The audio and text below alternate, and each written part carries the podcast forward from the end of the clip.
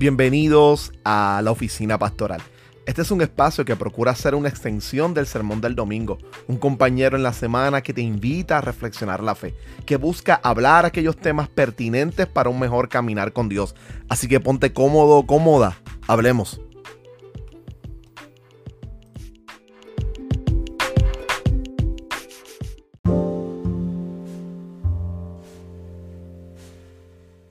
Los reclamos más constantes de las personas que de alguna manera resisten pertenecer o asistir a una iglesia es apuntar a la iglesia utilizando adjetivos como hipócrita, como falta de moral, como mentirosos. Y esto parte de una sociedad que a la hora de mirar la iglesia procura buscar cierta perfección, cierto carácter moral, cierta consistencia en su conducta. Cuando miramos entonces al centro de la iglesia, vemos muchas personas que están sumamente desilusionadas con la iglesia. No sé si te ha pasado esto en alguna ocasión. Si te ha pasado, permíteme simplemente darte un consejo desde esta oficina pastoral.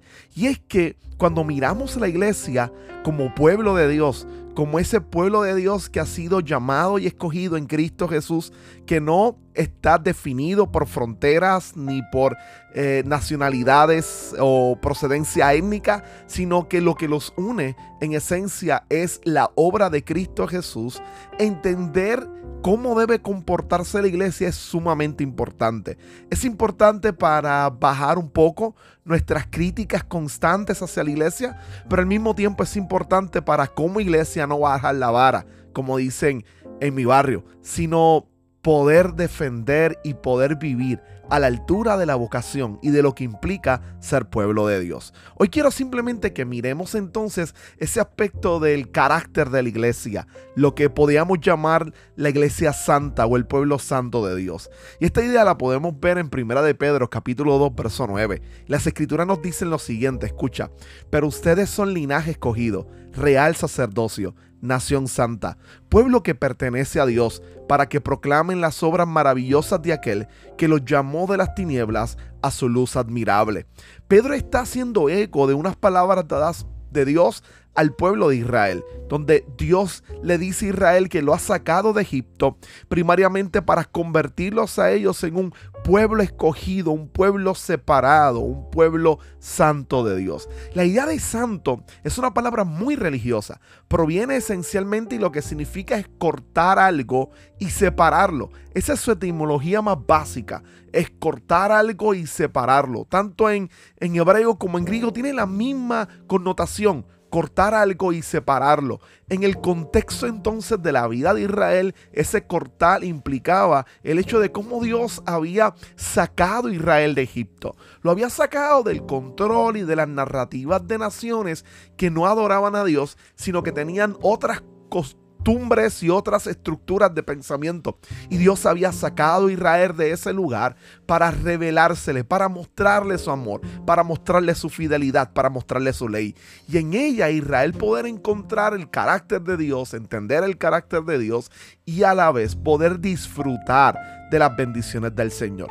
Así que cuando Israel se miraría a sí mismo, se miraría como un pueblo que Dios había separado para que viviera para él para que viviera conforme a sus normas. De ahí entonces cuando la iglesia asume que es el pueblo de Dios, ve entonces esa herencia que viene emanando desde el Antiguo Testamento y se entiende a sí misma como un pueblo separado por Dios, un pueblo que se constituye de todos aquellos que Dios ha llamado y ha sacado de las tinieblas, del mundo rebelde, del mundo que se opone a Dios, o de la sociedad o de la vida que se opone a Dios, y en su amor el Señor por gracia los ha salvado y los ha acercado a Cristo Jesús. Se le ha revelado el Señor en sus corazones, de manera entonces que ahora pertenecen a un nuevo pueblo, viven bajo una nueva narrativa, son parte de una nueva realidad, la realidad de ser el pueblo del Señor. Pero si somos honestos, no siempre la iglesia se ha comportado a la altura de lo que se le pide. Es verdad, cuando miramos la historia tenemos que reconocer que la iglesia ha sido culpable de asesinatos, de guerra, de contiendas por asuntos religiosos inclusive. Constantemente ha hecho cosas que no corresponden al carácter santo, puro, separado de Dios, al carácter que refleja el Dios de las Escrituras.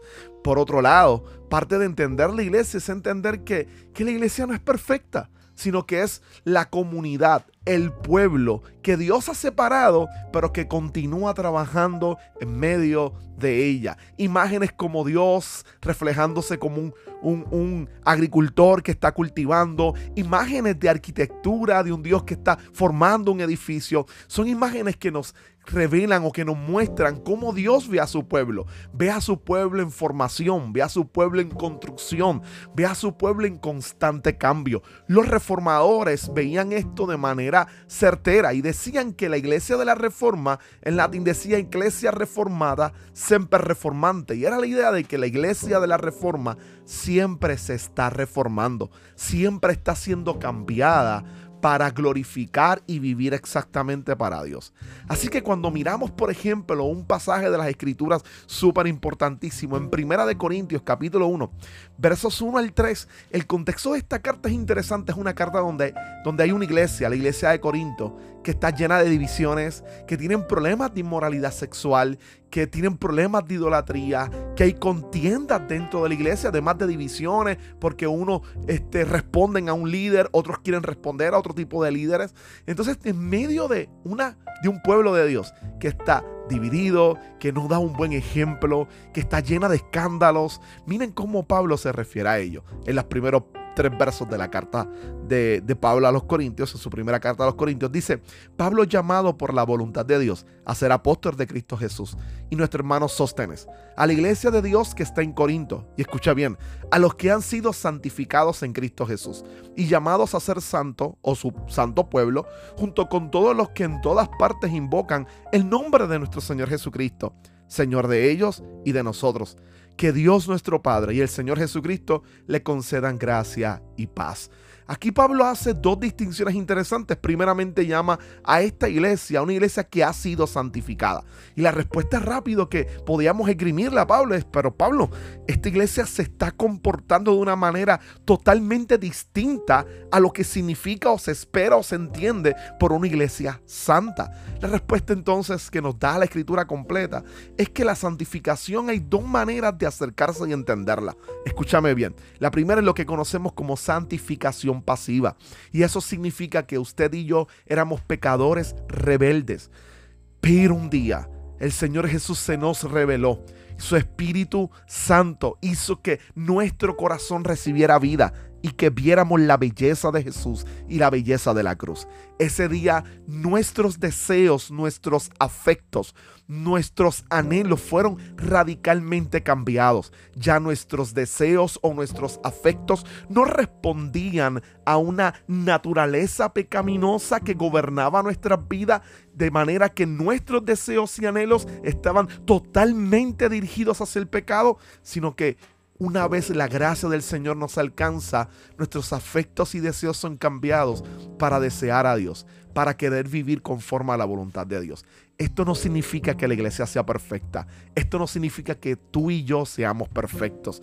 No significa que al convertirnos de la noche a la mañana automáticamente somos seres perfectos que no cometen errores, que no cometen fallas, que no cometen pecados. No significa que ahora estamos en un nuevo lugar, en un nuevo estado, en un nuevo estatus delante de Dios. A eso en teología se le llama santificación pasiva. ¿Por qué pasiva? Porque no es una obra que tú y yo hagamos, es una obra que sale de nuestro deseo, es una obra que por la gracia del Señor, el Señor logra en nuestras vidas. Es un acto que es imposible para nosotros poder ejecutarlo, pero que para Dios es posible y el Señor lo hace en nuestros corazones. Ahora lo próximo es la santificación activa. Y es cuando el Espíritu Santo de Dios empodera nuestras vidas como iglesia para vivir a la altura de Jesucristo, para vivir de la manera en como Jesús quiere que vivamos.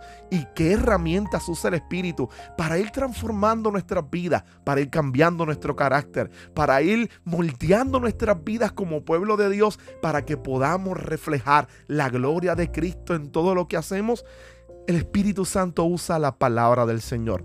Mire este texto de, Jesús, estas palabras de Jesús en el Evangelio de Juan, capítulo 17, verso 17. Eh, Jesús dijo, santifícalos en la verdad. Tu palabra es la verdad. La herramienta que el Espíritu utiliza para santificarnos, para cambiarnos, para ir transformándonos, es la palabra del Señor. ¿Qué quiero compartir contigo hoy? Quiero que vuelvas a recobrar la fe en la iglesia, a pesar de las malas experiencias que hayas tenido. ¿Hay bochincheros o hipócritas en la iglesia? Sí, habemos muchos de ellos ahí. Pero también habemos pecadores arrepentidos que día a día Dios está trabajando en sus corazones. De igual manera, si eres parte de la iglesia, este mensaje debe ser esperanzador. Es saber que a pesar de que constantemente te golpeas con tu pecado y te das cuenta que haces actos que no quisieras hacer, que mientes, que, hay lujuria en tu corazón, que hay una gran cantidad de, pecado que, que, te hiere y que te, y que te duele, la invitación del Señor es a que te des cuenta que Dios está cambiando tu vida, está obrando en tu corazón y que constantemente recurras a Él en oración y le pidas al Espíritu Santo que a través de la palabra del Señor continúe transformando y cambiando tu vida. Hoy te quiero invitar a orar. ¿Qué tal si haces de esta plática que hemos tenido una oración y te diriges en algún momento en tu alcoba, en tu cuarto, en, en algún rincón de tu casa y le pides al Señor que día a día te dé un amor por su palabra y que a través de la misma tu vida sea cambiada. A través de la lectura de la escritura, tu vida sea transformada, sea cambiada y que permita el Señor que tu corazón se continúe rindiendo al señorío de Jesucristo. Que tal vez si oras por la iglesia pidiéndole al Señor que nos dé sabiduría como pueblo de Dios para poder comportarnos a la altura de como Dios desea en este tiempo. Bienvenido una vez más a la oficina pastoral. Espero que este diálogo haya sido de bendición. Dios te bendiga.